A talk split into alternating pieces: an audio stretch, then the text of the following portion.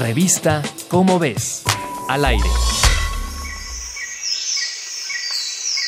En 1973, al sur de Veracruz, podía verse una manta que decía, El que no cree en milagros en Uxpanapa no es realista. Seamos realistas. Hagamos lo imposible.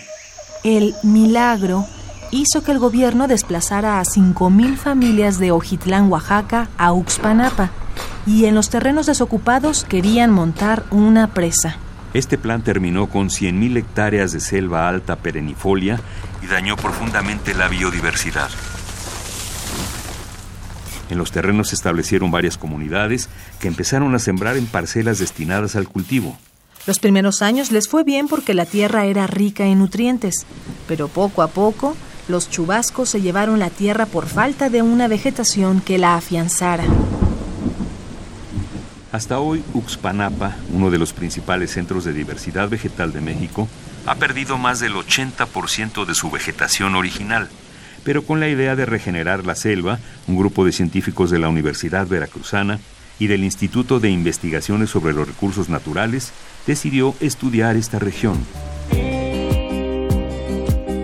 Las plantaciones de cítricos son importantísimas para el paisaje de la zona, pero la falta de administración en las ventas generó el abandono de la tierra, convirtiéndolas en áreas de vegetación secundaria. Los científicos estudiaron la composición, diversidad y recambio de especies vegetales en seis naranjales abandonados. Los investigadores registraron un total de 191 especies de plantas en menos del 1% de las hectáreas y descubrieron que la riqueza biológica aumentó con el tiempo de abandono, porque la mayoría de las plantas necesitan animales para dispersar sus semillas y que estas parcelas actúen como imán para varias especies de animales.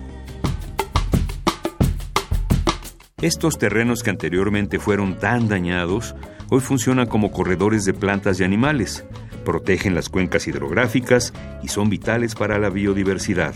Hoy, este lugar que fue tan lastimado está dando muestra del renacer. Y la tierra es tan sabia que siempre encuentra vida para florecer. Bosques, junglas, manglares y piezas majestuosas de nuestro mundo están en la revista ¿Cómo ves? ¿Qué esperas? Corre a comprarla. Revista Cómo ves. Al aire.